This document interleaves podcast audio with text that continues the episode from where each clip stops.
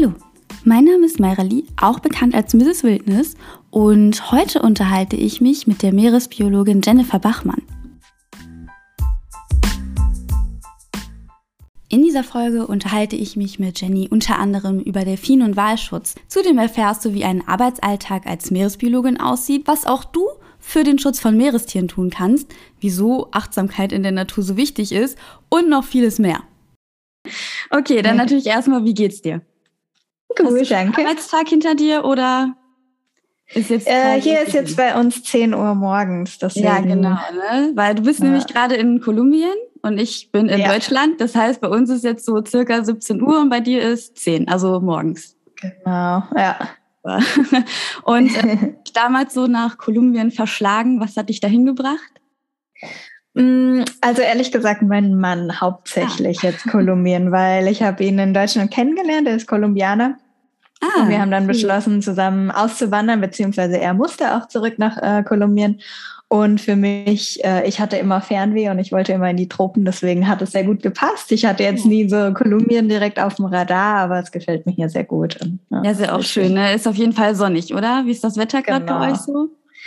Äh, Im Moment sogar eigentlich gerade sehr regnerisch, weil wir haben ja. Regenzeit. Ähm, aber es ist natürlich trotzdem immer warm und ähm, selbst wenn, wenn Regenzeit ist, gibt es dann immer mal so Stunden, wo man raus kann und äh, Sonne da ist und so. Also, ja. ja, das ist schön. Ja, wir haben das auch. Also eigentlich ist gerade gutes Wetter. Aber ähm, du kennst mhm. das wahrscheinlich auch noch. Du bist ja bestimmt ab und zu noch in Deutschland. Es ist ja trotzdem immer so ein bisschen durchwachsen. Man geht raus, erst ist noch Sonne und dann plötzlich die Welt geht unter. Genau, und, äh, ja. ja. Du bist Meeresbiologin. Vielleicht magst du dich einmal selbst vorstellen. Ich finde es immer blöd, wenn die Leute immer für einen sprechen. Vielleicht machst du das einfach selbst. Ja, klar, mache ich gerne. Also ich bin Jenny Bachmann, ich bin Meeresbiologin. Ähm, und 34 Jahre alt und ich habe ähm, ja schon immer diesen Ruf gespürt, ähm, was für die Meere zu tun. Also schon seit ich Kind bin, seit ich mich erinnern kann, waren Delfine meine Lieblingstiere. Und anders als bei den meisten bin ich da auch nie rausgewachsen und habe immer diese große äh, Tierliebe oder vor allem Delfinliebe gehabt. Und so kam es dann, dass ich nach dem Abitur beschlossen habe, Meeresbiologie zu studieren. Und habe dann für den Master Marine Mikrobiologie ähm, studiert, also mich darin spezialisiert. Ähm, war erstmal eigentlich so das ganze Gegenteil von den Wahlen, also dass ich mich okay. auf einmal auf diese ganz kleinen Sachen äh, spezialisiert habe, aber das lag ja. unter anderem auch daran, dass es in Deutschland unheimlich schwer war, ähm, mhm. sich in diesem Gebiet, äh, also in ähm, den Meeressäugern, äh, Fuß zu fassen. Und ich habe dann halt gedacht, mich würde es auch total interessieren, die Mikrobiome, also die, die Mikroben in den Walen und Delfinen. Ähm, Im Endeffekt ist ja. alles ein Ökosystem. Gehört ja auch zusammen irgendwie. Ne? Ich glaube, man kann genau. in der genau. Biologie nichts machen, was nicht irgendwie mit irgendeinem anderen Punkt doch dann wieder zusammenhängt. Genau. Und dann dachte ich mir, nee, ich werde meinen Weg irgendwie wieder zurück zu den Walen finden. Ja. Und dann habe ich das im Master gemacht und eben auch meinen Doktor darin gemacht. Ja, und ähm, dann kam es, dass wir eben nach Kolumbien ausgewandert sind und jetzt jetzt habe ich mir hier sozusagen auch die Zeit genommen und einfach nochmal zu sagen, okay, und jetzt, wie komme ich zurück zu den Wahlen? Wie komme ich zurück, um dieses Meeresschutzthema wieder richtig anzugehen, auch meine Expertise in der Mikrobiologie damit einzubringen. Und da bin ich jetzt so gerade dabei, dieses Konzept ja. aufzubauen. Okay, das heißt, du bist jetzt also nicht wegen irgendeinem Meeresschutzprojekt nach Kolumbien gegangen, sondern du bist so richtig offen und frei dahingegangen und hast gesagt, so, und jetzt äh, werde ich hier meinen Weg aufbauen. Schön. Das ist auch, genau, ja. auch was Besonderes. Ne? Den Mut muss man auch erstmal aufbringen, fremdes Land zu ziehen und dann auch noch zu sagen, so, und jetzt gehe ich auch komplett meinen Traumweg und so meine Stage. Das das ist schön, ja. ja, es kann sehr beängstigend sein, aber es kann halt ja. halt auch eine totale Befreiung sein. Und ich habe es eher als so eine richtige Befreiung empfunden, dass ich mal nicht, ich war fertig mit meinem PhD. Ähm, klar, ich habe mich mit sehr, sehr vielen Glaubenssätzen auseinandergesetzt, die ja. mich zurückgehalten haben. Erstmal und die da auch hießen, was man so alles tun sollte und müsste und äh, dies und das. Aber ähm, im Endeffekt war es eine sehr befreiende Zeit, dass ich mich damit auseinandergesetzt habe und wirklich nochmal den, den diesen Moment genommen habe, um zu sagen, hundertprozentig glücklich bin ich nicht mit dem, was ich bis jetzt gemacht habe, sondern wie komme ich wieder dahin, ähm, das zu machen, was ich immer machen, machen wollte. Will, ne? genau. Ja, ich, ich finde ja. das auch immer super faszinierend, wenn die Leute dann davon erzählen. Es funktioniert ja auch meistens. Du hast gerade auch so Glaubenssätze, was man so macht und was man muss. Ich bin sogar erstmal in die Richtung Wirtschaft gegangen. Und ich war so unglücklich. Ich fand, alles war irgendwie so eine Belastung und alles war schwer.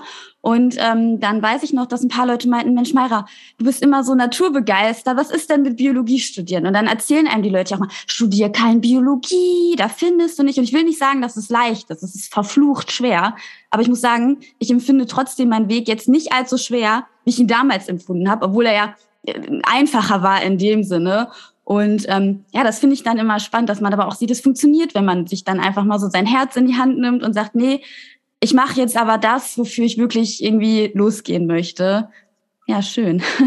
Ja, das kann ich genau. zu 100 Prozent unterschreiben, was du sagst. Das ist ja, vielleicht nicht leicht ist, Biologie zu studieren oder Meeresbiologie ja. auch nicht. Und es ist nicht leicht, einen Job zu finden. Natürlich nicht. Aber wenn man es wirklich, wirklich will, dann ist da ein Weg. Und ähm, ja. der, der, Weg ist dann trotzdem leichter, als wenn man sich versucht, in irgendwas anderes reinzupressen, wo man nicht. Genau. hingehört. Da wenn man nicht reinpasst einfach, einfach auch. Ja. Ne? Das ist, ich fand es dann genau. auch immer anstrengend, morgens aufzustehen. Und jetzt liebe ich es. Also ne, jetzt stehe ich auf und so, yay, das ist meine Leidenschaft. Ich weiß, wofür genau. ich aufstehe. Ich mache das genau dafür. Ja, das ist schön schön. Äh, und wie du schon das bei dir auch gemacht hast, da muss man vielleicht auch mal selber den Weg bauen. Wenn man jetzt sagt, okay, ich finde hier vielleicht nichts, ähm, lass die anderen reden, die haben auch alle ihren Kram irgendwie. Das sind halt ihre Grenzen, nicht deine. Und du hast ja einfach dann auch gesagt, ja, ich baue mir dann den Weg, wenn er noch nicht da ist. dann ja. mache ich einen neuen. Ja, schön. Wie sieht denn dann so dein Alltag aus als Meeresbiologin? So ganz grob. Ich weiß, einen Alltag gibt es gar nicht, aber damit man sich das so grob vorstellen kann für jemanden, der vielleicht jetzt nichts mit Meeresbiologie zu tun hat. Ja, klar. Also Meeresbiologie, die meisten denken, dass man den ganzen Tag auf dem Meer ist und das, das wäre auch wunderschön. Ähm, so ein Klischee, aber es, ähm, genau, es ist so ein Klischee. Und ähm, es gibt tatsächlich ähm, viele Feldaufenthalte, die wunderschön sind und es macht natürlich unheimlich viel Spaß, auf dem Meer oder am Meer zu sein. Ähm, wenn wir am Meer sind, dann untersuchen wir die Wale und Delfine im Moment in Kolumbien in der ähm, äh, Region von Chocó, also das ist eine der biodiversen Regionen der Welt. Hm. Und wir machen dort Ausfahrten, und Ausfahrten, um zu studieren, welche Wale und Delfine es dort gibt, weil wir diese Region schützen möchten. Und ähm, ja, Wale und Delfine sind Flaggschiffarten, deswegen ist es immer ganz gut, mit diesen Arten anzufangen und zu zeigen, dass die Region wichtig für solche Tiere ist. Und dadurch, also dafür erstellen wir im Moment diese Studien.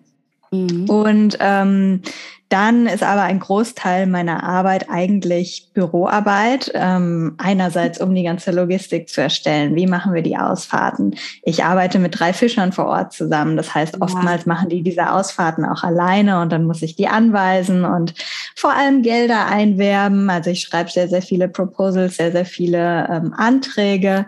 Ähm, äh, Datenauswertung, Statistik. Also das ist, das liebe ich halt auch an dem Beruf des Wissenschaftlers, dass er so äh, abwechslungsreich ist. Du bist nicht nur Projektmanager, du bist auch ähm, ja derjenige, der die Daten auswertet, auswertet und äh, ne? Statistiken ne? macht, genau. Genau, Papers das sind ja auch ganz viele nicht. Gerade wenn man dann sagt, ja, ich bin Biologin, Ökologie und auch bei Meeresbiologie, da ist ja dieses Klischee, ah ja, das sind so äh, schön Wetterbiologen, sagen manche auch immer dazu. Und die werden ja immer nur mit dem Schmetterlingsnetz äh, draußen oder draußen bei den Delfinen. Und so ist das ja gar nicht. Also ein großer Teil ist ja wirklich auch die Statistik, die dahinter ist, die Akquise. Das ist auch, man muss, glaube ich, auch ein wahnsinniges Wirtschaftsverständnis einfach auch aufbauen in der Zeit. Und ähm, ja, auch diese Mathematik, die dahinter steckt, hinter, wenn man so Datensätze auswertet. Da ist ja bestimmt auch gerade bei dir, wenn da so ein eigenes Projekt dran hängt, da ist ja auch viel Verantwortung da. Ja, auf jeden Fall. Ja, aber ihr macht es jetzt, ähm, du hast gerade gesagt, so die Delfine und die Wale, die sind ja quasi so die Flagship-Arten, die ihr da benutzt. Worum geht's noch in dem Projekt? Was wollt ihr noch ähm, damit erreichen? Genau, also im Moment äh, geht es darum, den, die Habitate zu bestimmen. Also wir, wir untersuchen den Golf von Tribugar. Das ist erstmal ein relativ großes Gebiet. Und innerhalb von diesem Golf von Tribugar fahren wir so Transekte ab. Also es sind wie so Linien, so Zickzacklinien, ähm, dass wir den ganzen, das ganze Gebiet vom Golf eben studieren. Und dann gucken wir auf der einen Seite, welche Arten von Walen und Delfinen begegnen uns, weil es ist da einfach noch nicht bekannt. Und ich werde auch oft gefragt, wie kann es denn sein, dass es auf ja. der Welt noch noch Orte gibt oder Küstenregionen, wo wir das nicht wissen. Aber das sind ehemalige Konfliktregionen und da konnte eben bis vor relativ kurzer Zeit, ehrlich gesagt bis zum Friedensprozess in Kolumbien noch keiner hin. Und deswegen haben wir jetzt einfach die Möglichkeit, um, um diese Wale und Delfine dort zu studieren. Das heißt, wir kartieren die. Wo kommen die ähm, auf? Also bestimmte GPS-Koordinaten nehmen wir auf. Ähm, und wir gucken uns das Verhalten von den Tieren an, in wie vielen Gruppen, also in wie viele Individuen sind in einer Gruppe. Das heißt, ihr schippt die dann sie? quasi auch, ne? Also ihr schippt die, damit ihr die dann weiter tracken könnt, damit ihr auch wisst, wahrscheinlich, wo deren Bewegungsradius sich befindet, so? Das ist noch ein Ziel, ähm, aber dieses ähm, Mark Recapture, also diese, auch diese Chips und so, die haben wir jetzt noch nicht kaufen können. Mhm. Ähm, oder auch gerade so digitale Tags oder so sind sehr, sehr teuer, aber das ist auf jeden Fall eines der Ziele, um das dann auch ähm, in der Zukunft machen zu können. Im Moment ähm, gucken wir einfach die GPS Koordinaten und ähm, koordinieren die dann sozusagen mit dem Habitat. Also wie ah, okay. tief mhm. ist da das Wasser, wie viel Chlorophyll, wie viel Salinität und und und. Genau. Erstmal, um überhaupt festzustellen, welche Regionen in diesem Golf sind interessant für die Wale und Delfine, damit man vielleicht nicht den gesamten Golf schützen muss, sondern nur bestimmte Regionen. Ja, es war auch immer Wahnsinn, wenn man dann hört, du hast ja gerade den Friedensprozess angesprochen, wie viel Politik einfach auch in Naturschutz steckt. Das ist auch, ähm, ich weiß es noch damals auch, wo die Präsidenten dann gewählt wurden und auch in Madagaskar ist das ein, ist das ein Riesenthema, eben auch für die Wissenschaftler, die da arbeiten, weil es gibt Präsidenten, die lassen das zu, die sagen, es ist okay. Und es gibt aber auch ganz strikte, die sagen, nee, also ähm, hier nicht. So. Und ihr kommt hier auch nicht rein und ihr dürft ja auch gar keine Daten aufnehmen. Ähm, ja, das ist ja spannend, gerade bei so Meerestieren, die sich ja auch gut mal bewegen. so ist das bestimmt schon äh, echt schwierig. Die halten sich ja dann an keine äh, Grenzen. Ja, schön, dass du das ansprichst, weil gerade also Kolumbien da auch ziemlich ja. der Vorreiter ist. Sie haben mit Ecuador und ähm, Panama und Costa Rica sind sie gerade dabei, so ein riesiges ähm, Meeresschutzgebiet zu erstellen für Tiere, die migrieren, also gerade Wale oder Haie oder Schildkröten oder ja. so. Und das ist schon das erste Projekt weltweit, was so, was so riesig ähm, veranlasst ist. Und das ist schon was Schönes. Also ich hoffe, dass das alles funktioniert. Genau. Und da steckst du aber wahrscheinlich auch unfassbar viel Arbeit rein, oder? Wie sind so deine ja. Arbeitszeiten? Wie, wie arbeitest du Wochenende? Gibt es das bei dir, oder? ähm, ich durfte lernen, ähm, eine Work-Life-Balance äh, zu kreieren, weil das, das ja. war unheimlich wichtig. Aber ähm, ich muss auch sagen, jetzt dadurch, dass es mir so viel mehr Spaß macht, als zum Beispiel mein Master und mein PhD, habe ich nicht mehr dieses krasse Bedürfnis ähm, nach so viel Freizeit in Anführungszeichen, weil es eben mich so interessiert. Ähm, aber trotzdem, ich ähm, unterrichte ja auch Meditation. Das heißt, ja. für mich ist das halt eines der Hauptausgleichmöglichkeiten ähm, und immer wenn ich merke, es, es wird jetzt wieder zu viel, dann habe ich meine Meditation, mache ich Sport oder sonst was, um mich, um mich wieder zu beruhigen.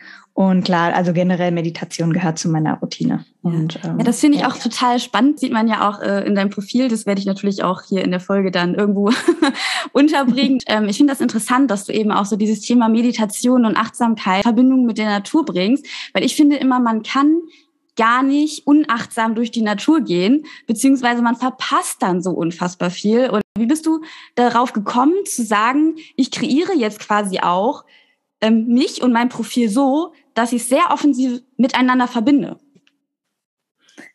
Ähm, das hängt damit zusammen, was du auch eben gesagt hast. Für mich ist die Natur, das ist genau das Gleiche. Dass, ähm, wenn ich in der Natur bin, und vor, bei mir ist es vor allem das Meer, aber natürlich auch der Wald oder so, aber wenn ich am Meer sitze und das Wellenrauschen höre oder wenn ich ähm, da sitze und mir, mir Kopfhörer aufsetze und dem Geräuschen der Delfine oder der Wale, der Gesänge lausche, das ist für mich sowas von entspannt. Und da ähm, kam für mich halt auch dieses Mm, ja, so innerlich ist mir auch bewusst geworden, dass ein Grund, warum ich Meeresbiologin werden wollte, natürlich der Naturschutz ist, aber andererseits stand da auch, wenn man immer über dieses Gefühl hinterm Ziel ähm, spricht, bei mir stand dahinter ähm, dieser Frieden und diese, diese die Ruhe irgendwie auch ein Stück weit, die ich mir oft als Kind auch in, in so einer hektischen Gesellschaft einfach gesehen, wonach ich mich gesehnt habe. Und deswegen, als mir das bewusst wurde,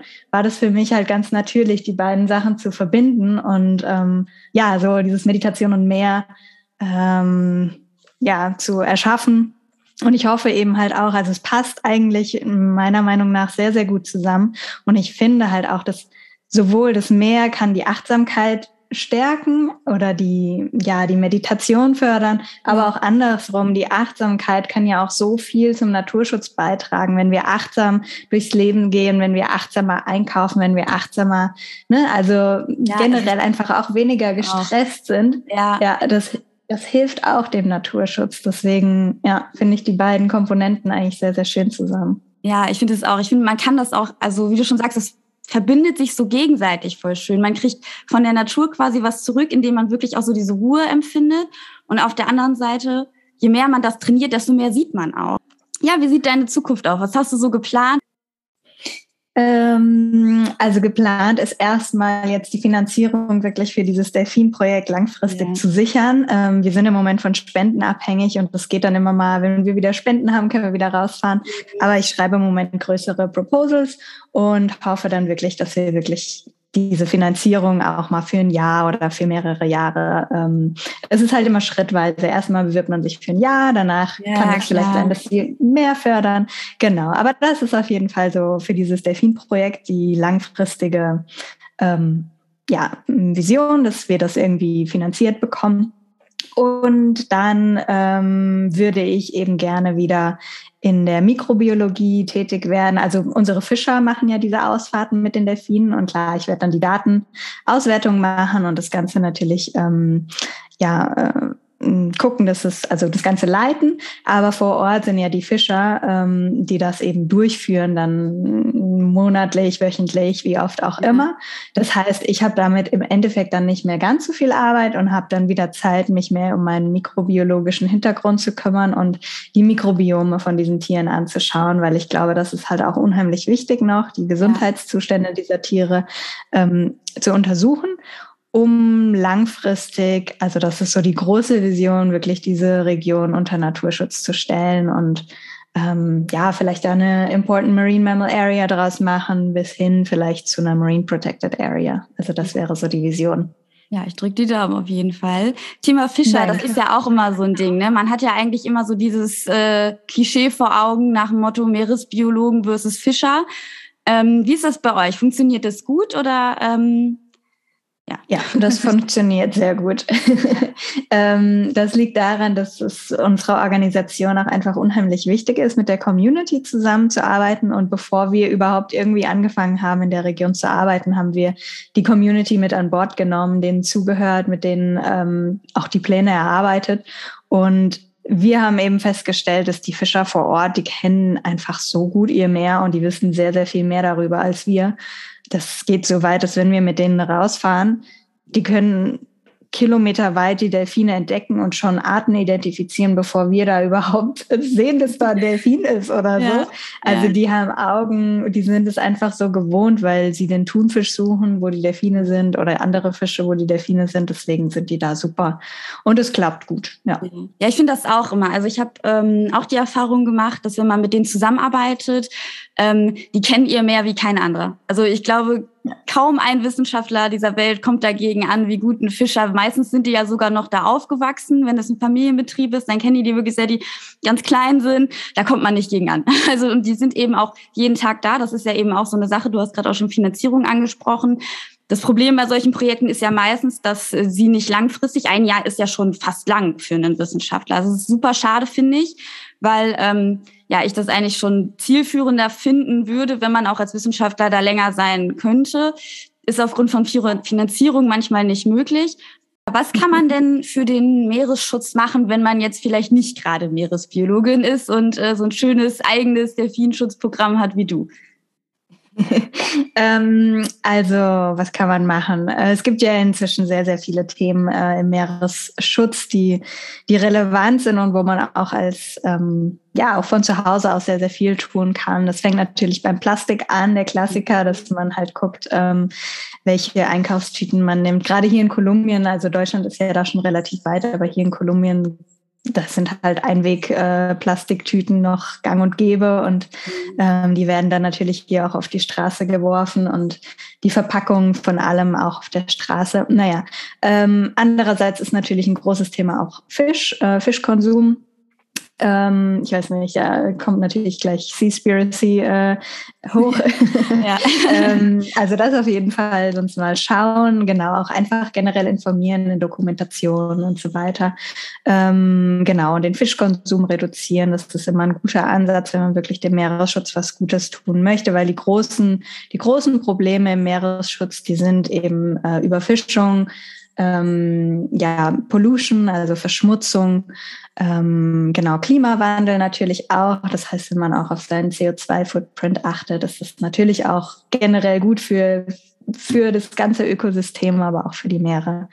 Genau. Und jetzt für Wale ähm, und Delfine im Besonderen ist vielleicht, wenn man zum Beispiel am Meer ist und sich äh, gerne diese Tiere anschauen möchte, was ja total verständlich ist und total schön ist, ja. ähm, schon mal ein wichtiger Hinweis, vielleicht Aquarien zu meiden, weil die Delfine, mhm. die in Aquarien gehalten werden, natürlich überhaupt nicht, ähm, wie sagt man, artgerecht gehalten werden können. Die schwimmen sonst Kilometer weit und ja. haben dann ein kleines Schwimmbecken. Also das wäre auf jeden Fall schon mal wichtig.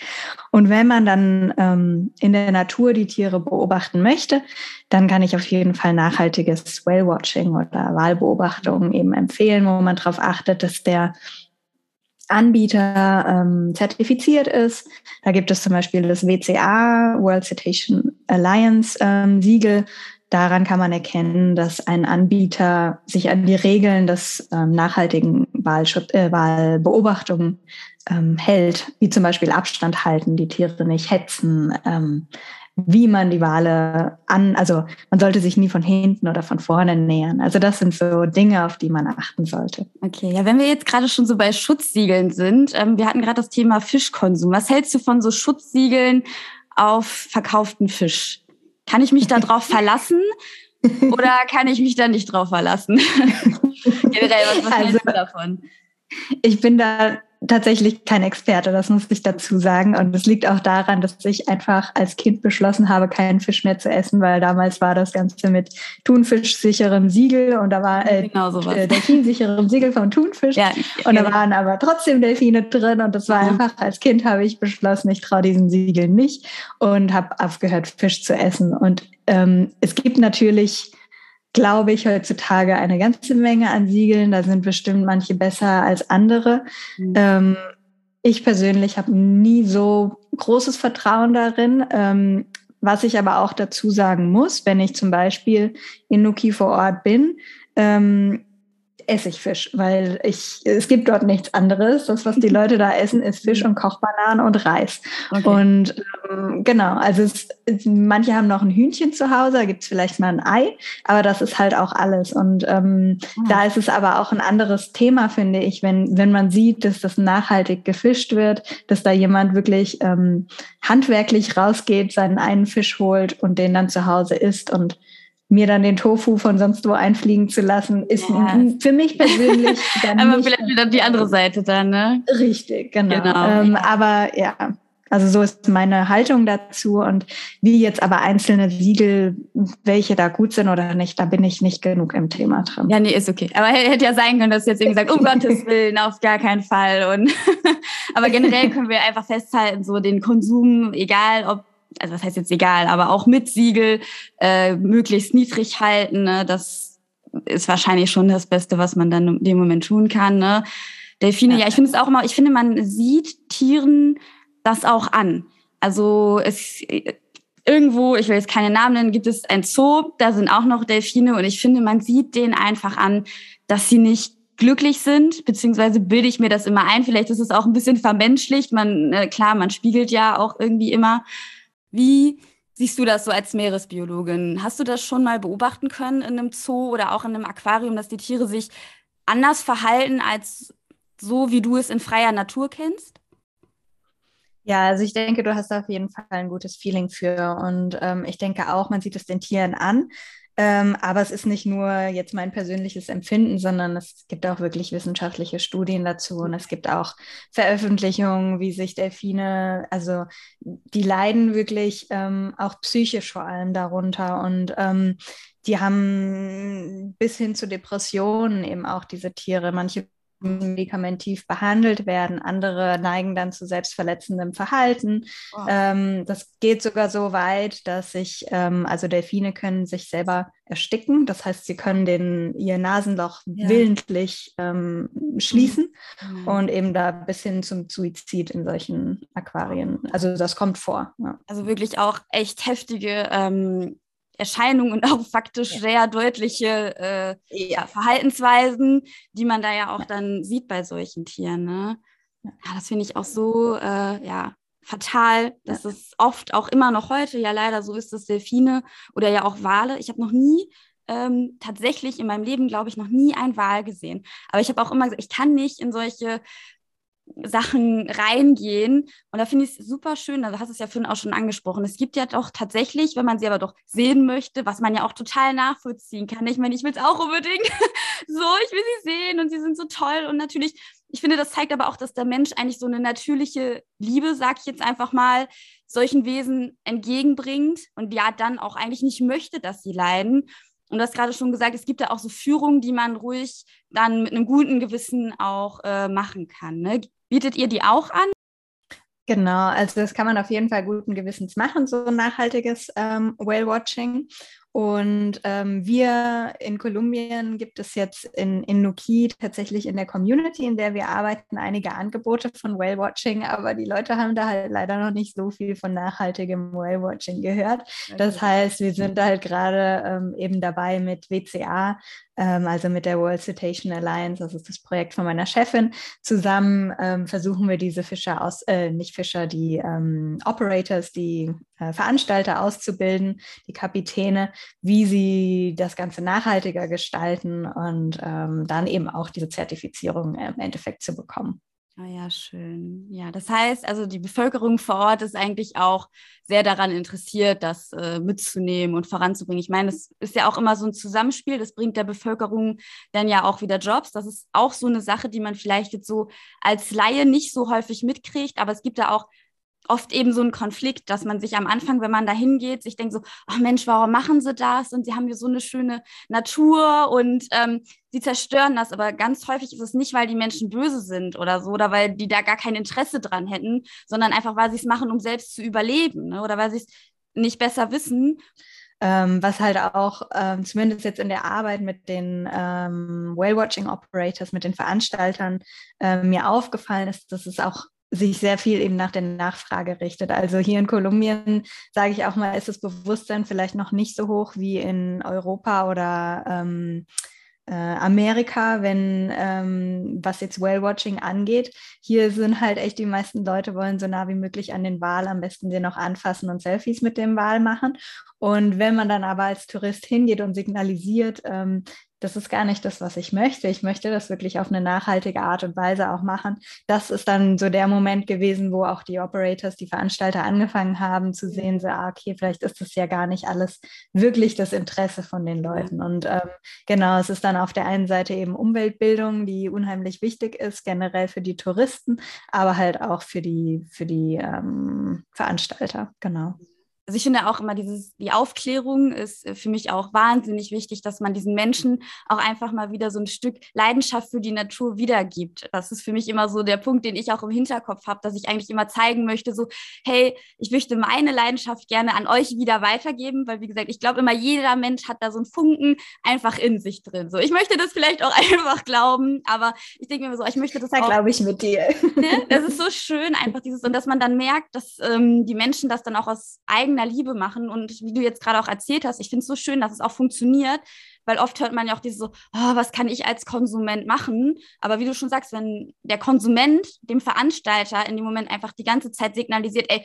ich buche das aber nur, wenn ich mir ganz sicher sein kann, dass wir eben die Delfine nicht stören, dass die Wale dann nicht irgendwie Verletzungen von tragen oder total entnervt sind, wenn man da ankommt. Ähm, das scheint zu funktionieren. Selbst wenn die Veranstalter selbst jetzt vielleicht das äh, sei mal dahingestellt, warum sie es dann machen, aber man hat da schon so eine gewisse Macht auch eben, das steuern zu können, ne? Das ist schön. Auf jeden Fall, ja. Ja, schön, dass es bei euch auch dann so durchgesetzt wird, weil es ist ja echt häufig was, was man hört, wenn man sagt so, ach ja, aber ich und kann ich kleiner Mensch denn überhaupt da was machen? Und ja, man kann. Ja. ne, das ist, ja, das ist schön. Auf jeden Fall, ja.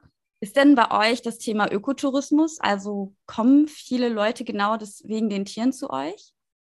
Genau, also das ist ein ganz großes Thema und wir hoffen so, so sehr, dass diese Region auch einfach diesen Weg weitergeht, des Ökotourismus. Also es sind wirklich nur ganz, ganz kleine Unterkünften auch in der Region. Es, man, man geht da hauptsächlich hin wegen der Natur. Es gibt natürlich nicht nur die Wale, sondern auch ähm, ja, den Regenwald dort. Es gibt ganz viele, diese giftigen Frösche auch, die ah, man die sehen kann, ja. Schildkröten, genau. Also es gibt einfach so viel äh, dort zu sehen. Und ja, also es, es, ist so wichtig, das zu erhalten und da nachhaltigen Tourismus ähm, auch zu etablieren. Ja. Genau, du hast gerade Schildkröten erwähnt. Bist du da dann auch irgendwie mit dabei oder ist das so fernab von deinem ähm, Bereich oder eurem Gebiet, was ihr da möglichst aufbauen möchtet? Ähm, also wir haben auch zu tun oder wir haben auch Kontakte mit Leuten vor Ort, die ähm, ja, Schildkrötenprojekte aufbauen. Und ähm, wir haben zum Beispiel einen, der heißt Lecce vor Ort. Ähm, der ist ein super inspirierender Mensch. Der hat einfach aus ja, eigenem Interesse. Also früher hat er Schildkröten gegessen und es ist ah. tatsächlich auch leider in der Re Region noch so, dass viele Leute ah. Schildkröten essen. Ah. Und ähm, genau, und er hat aber irgendwann über sein Leben gemerkt, dass immer weniger Schildkröten kamen und dann hat er sich gedacht, oh, da ist irgendwas äh, falsch und ähm, hat auch mit vielen Leuten gesprochen und so und hat dann wirklich aus eigener Initiative angefangen, ähm, ein Schildkrötenschutzprojekt zu machen oh. und hat jetzt so sein eigen gezäuntes Gebiet, wo er dann immer die Eier wieder eingräbt und dann hatchen die, also die kleinen ähm, ich weiß nicht, wie man es auf Deutsch sagt, die Babyschildkröten und die trägt er dann zurück ins Meer. Also nicht trägt er, sondern lässt sie natürlich zurück ins Meer laufen. Ähm, genau, also er tut da sehr, sehr viel und das ist ja. sehr schön. Ja. ja, aber auch wieder da, ne? wir sehen es, er ist da aufgewachsen und hat einfach auch jetzt schon in seiner Lebensspanne, die er eigentlich so für die Erde gesehen, das ist ja so dieses Verrückte für unsere Lebenszeit. Wir denken zwar mal, ah, 100, ich meine, wie alt werden Menschen 100? Ich jetzt vielleicht nicht, aber man denkt sich immer so, oh ja, aber eigentlich so für die Erdgeschichte sind wir so ein Schnipper eigentlich. Und wenn man das schon schafft, innerhalb von eines Menschenlebens, dieses, das so mitzubekommen, dieses, da kommen immer weniger Schildkröten und das muss ja dann auch sehr offensichtlich sein. An Datensätzen sieht man es ja meistens noch schneller, weil das einfach dann nicht mehr dieses total subjektive Empfinden ist, sondern auch das reine objektive. Aber wenn man schon subjektiv mitbekommt, dass die Schildkröten immer weniger werden, dann, ah, das ist so eine große Alarmleuchte eigentlich. Auf jeden Fall. Das ist so wichtig, ja. dass es dann wirklich auch so Menschen wie dich gibt, die sich dafür einsetzen, dass da vielleicht auch neue Schutzgebiete dann entstehen und man sich da auch einfach mal bewusst drüber wird, dass wir das auch brauchen. Das ist ja auch so eine Sache. Es ist schade, dass wir das eigentlich brauchen, aber anders funktioniert es nicht. Ne? Genau. Ja, und das, das ist das N oder das, die Vision mit dem Delfinprojekt, dass es nicht nur den Walen und Delfinen zugutekommt, sondern halt eben der ganzen Region. Das ist natürlich auch Haie, Schildkröten, ja. alle möglichen anderen Lebewesen. Ähm, und das wäre einfach wichtig, diese Region aus dem Grund zu schützen, um diese ja. ganze Biodiversität, die diese Region hat, zu, zu schützen.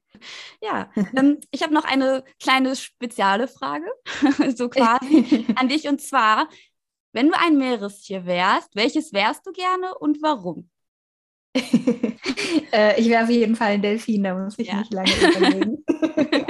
ähm, weil, weil ich, ähm, ja, ich verbinde mit dem, mit so einem Delfin, der wirklich in der freien Natur lebt, der der sein Delfinleben in Anführungszeichen voll auslebt, ähm, verbinde ich einfach so ein, so ein unheimlich freies Wesen. Ähm, und auch wenn ich das vielleicht überinterpretiere oder vermenschliche, für mich sind diese Sprünge, die die Delfine machen, gerade wenn man solche ähm, Spinner Dolphins, ich weiß jetzt gar nicht, wie man die auf Deutsch, äh, ostpazifischer Delfin, wenn die sich so drehen, das ist einfach so das sieht so toll aus und sieht nach so viel Lebensfreude aus. So was will ich gerne machen. Ja. das ist schön. Ja, cool auf jeden Fall. Hast du denn generell, hast du so eine Lieblingswahl oder Delfinart irgendwie? Ähm, sagst, bei mir irgendwie besonders? Bei mir sind es tatsächlich die Grindwale. Ähm, ich hatte einmal eine unheimlich tolle Begegnung mit einem Grindwal, dem, der mir und ich ihm so krass tief in die Augen geschaut habe. Und ähm, das, also Grindwale sind auch dafür bekannt, dass sie dieses Spy-Hopping machen. Das heißt, sie kommen immer so mit dem Kopf aus dem Wasser und, und beobachten dann ganz genau, wer um die, wer um sie rum ist.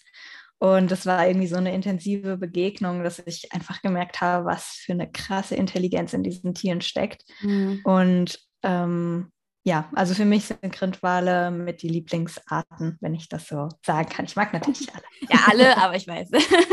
ich finde das auch immer schwierig, aber ich sag mal so, die erste Art, die man so hat. Ja, cool, spannend. Generell, wenn wir jetzt so beim Thema Verhalten sind und Intelligenz, kennst du dich damit so ein bisschen aus? Also inwieweit kriegt so ein Wal das auch mit, dass man da ist vielleicht auch? Realisieren die Tiere das und Hast du da vielleicht auch so, dass unterschiedliche Charaktere sind, dass vielleicht mal ein Wal da oder ein Delfin dabei ist, der ein bisschen schüchterner ist und vielleicht auch einer, der ein bisschen offensiver vor euch rumspringt? Auf jeden Fall. Also zum Beispiel bei dieser Begegnung auch mit dem Grindwal war es so, das war halt der große Anführer, also die heißen ja auch Pilotwale, der war der große Anführer, der Pilot. Und ähm, der hat uns alle auf dem Boot, die wir da waren, wir haben es alle nacheinander gesagt, der hat uns gemustert. Und erst dann hat er die restlichen ähm, ja, Gruppenmitglieder sozusagen ans Boot gelassen. Und als er gemerkt hat, dass, wir, dass es sicher ist, er, also man hat so richtig gemerkt, wie er so das Innere von einem so geguckt hat, ob wir gute Menschen sind. Also ja. so war unser Gefühl. und dann hat er sie alle, genau, hat er sie alle geholt.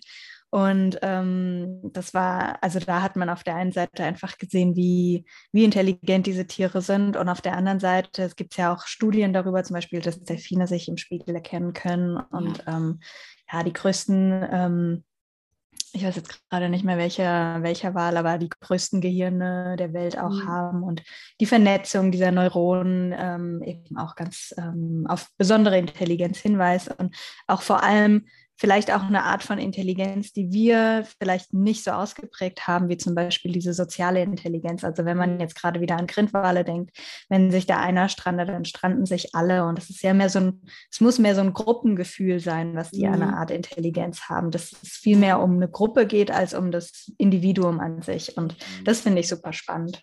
Ja. Ich habe auch mal gelesen, dass äh, das Gehirn von diesen Tieren auch viel komplexer ist als unseres. Also der Mensch, der sieht sich zwar manchmal so ein bisschen als die Hoheitsspezies, aber eigentlich, ich weiß noch, als Kind dachte, habe ich auch mal gedacht, es kann ja gar nicht sein, weil also wir können im Dunkeln gar nicht wirklich sehen und wir können auch nicht mit Ultraschalllauten arbeiten. Also wieso sollten wir jetzt irgendwie top-off sein. So. Und als Biologin merkt man dann irgendwann auch so, nein, ist man auch garantiert nicht. so. Und ähm, ja, ich finde das immer auch spannend. Ich habe auch viel äh, mit Verhaltensbiologie zu tun. Und ähm, da finde ich es manchmal ein bisschen schade, dass in gewissen Studien früher die Intelligenz von Tieren dadurch gemessen wurde, dass sie unsere Sprache lernen können. Und ich dachte mir so, eigentlich nicht. Also eigentlich finde ich eher, wir Menschen sind halt eher zu dumm, deren Sprache lernen zu lernen. Also wir können es ja umgekehrt auch nicht. Und es gab, ich weiß nicht, ob du die kennst, es gibt ja wirklich von ganz, ganz früher mittlerweile arbeitet man ja zum Glück ein bisschen moderner, aber da gibt es echt so Studien, wo dann gesagt wurde, dieses Tier kann die menschliche Sprache nicht lernen, also ist es nicht so intelligent wie der Mensch. Und ich dachte so, hä? Aber der Mensch umgekehrt doch, also noch weniger gefühlt. so, das war euer Kriterium damals, also wow. ja. Also ja, da gibt es auch eine ganz spannende ähm, Forschungsansatz in, auf den Bahamas von Denise Herzig. Und sie ähm, hat so eine Communication Box mit Delfinen gebaut, wo sie halt so Klicklaute raussendet. Ja. Und ähm, das war auch einfach so, die hat jahrelang diese Clickbox genutzt und hat gesagt, nee, also die Delfine, die reagieren da nicht drauf, bis sie auf einmal angefangen haben, ähm, das ganze Spektrum äh, zu analysieren, weil Delfine natürlich auch Ultraschalllaute äh, von sich geben können. Und dann haben sie auf einmal gesehen, dass die Delfine seit zehn Jahren mit dieser Box kommunizieren und immer wieder, also die Box hat irgendwie gesagt, ob sie mit Seegras spielen wollen oder sowas. Ja. Und die Delfine immer wieder gesagt haben, gib mir doch das Seegras. Und das Seegras. Und zehn Jahre haben wir es einfach nicht gecheckt, dass denn dieser, dieser Delfin das Seegras Nein. haben möchte. Also wieder so die Delfine also, waren die ganze Zeit so, ey, ja, ich antworte dir. so, was, was, was verstehst du daran? ja, ne? genau sowas ist es dann irgendwie auch. Das ist so ein bisschen ja, damals so der eingeschränkte Horizont der Menschen. und die ja. Delfine haben sich immer auch gedacht, ah, weißt du was, komm, dann können wir nach zehn sein. Jahren immer noch kommunizieren, ne? Also, ja, also zehn Jahre durchhalten. Wir haben die Hoffnung nicht aufgegeben. Nein, irgendwann schafft die Menschheit es sich so weit zu entwickeln. Verstehen. Hast du sonst noch irgendwas, was du gerne irgendwie loswerden möchtest, was du gerne noch abschließend irgendwie, mm. ja. Also mir fällt jetzt gerade noch eben ein äh, mit Denise Herzing, dass man da auf jeden Fall gerne mal vorbeischauen kann. Die macht nämlich eine super Forschung und ähm, ja, ich habe das jetzt so ein bisschen flapsig erzählt mit dem Seegras, aber das ist wirklich halt was super ähm, Wissenschaftliches auch, was sie dort macht. Und es lohnt sich auf jeden Fall, sich das mal anzuschauen. Genau, und ansonsten, ja, wer, wenn jemand mal gerne auf dem äh, bei unserem Delfin-Projekt vorbeischauen möchte, ich arbeite für die Organisation ähm, RNE, Ocean Community Conservation. Und ja, ich würde mich freuen, wenn ihr mal vorbeischaut. Ja, cool. ihr nehmt ja auch Freiwillige sogar, oder? Also genau. die Meinung, ja. dass äh, man quasi zu euch auch äh, kommen kann. Das ist dann aber ja unbezahlt wahrscheinlich, ne? Da muss man das ist unbezahlt, genau. Und ähm, es ist auch wichtig, dass man Spanisch spricht, weil ähm, die Community vor Ort kein Englisch spricht. Genau. Ah, ja, stimmt. Also man kann sich gerne bei dir melden. Sonst hast du ja auch eine schöne Website, werde ich unten auch verlinken. Drüber genau. dir doch, was ich schaffe. Und ähm, da kann man da ja auch gerne vorbeischauen. Genau. Ja, dann hatte ich sehr, sehr viel Spaß heute mit dir diese ich Folge auch. aufzunehmen. Hat mich sehr gefreut. Und vielleicht machen wir irgendwann auch nochmal so einen zweiten Teil, so in so einem Jahr oder so, um zu gucken, wie weit ja, alles gekommen ist. Und ähm, ja, oder man hört so schon viel von dir und hast dann schon das größte Meeresschutzgebiet dieser Welt umgesetzt oder so. Ja, dann wünsche ich dir noch einen schönen Tag. Danke, danke. Vielen Dank, dass ich zu Gast sein durfte in deinem Podcast. Und bis zum nächsten Mal. Genau, super. Tschüss. Ciao.